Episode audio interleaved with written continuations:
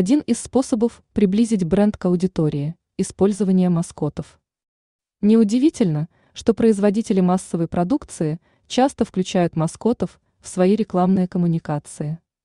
В этом эпизоде подкаста анкетолог расскажет все о маскотах. Вы узнаете, для чего они нужны, какие задачи решают и кому без них не обойтись. Что маскот, а что нет? Маскот – персонаж, который представляет определенный бренд или компанию.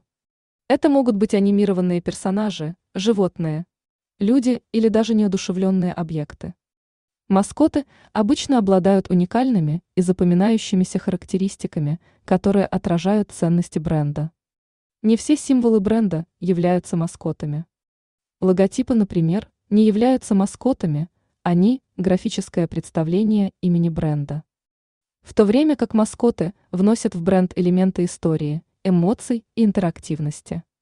Сфера применения маскотов. Маскоты широко используются в различных отраслях.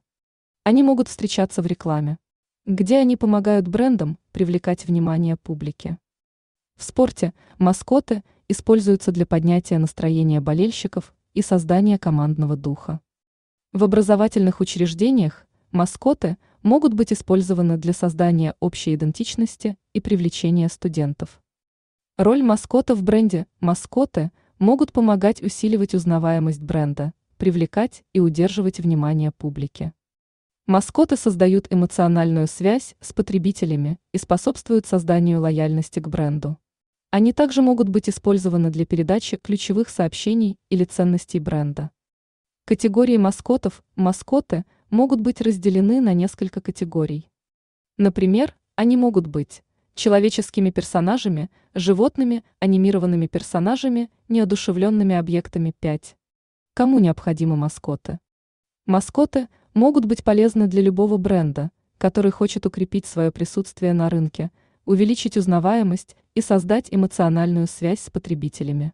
Они особенно эффективны в отраслях, где конкуренция высока и брендам требуется выделиться среди прочих.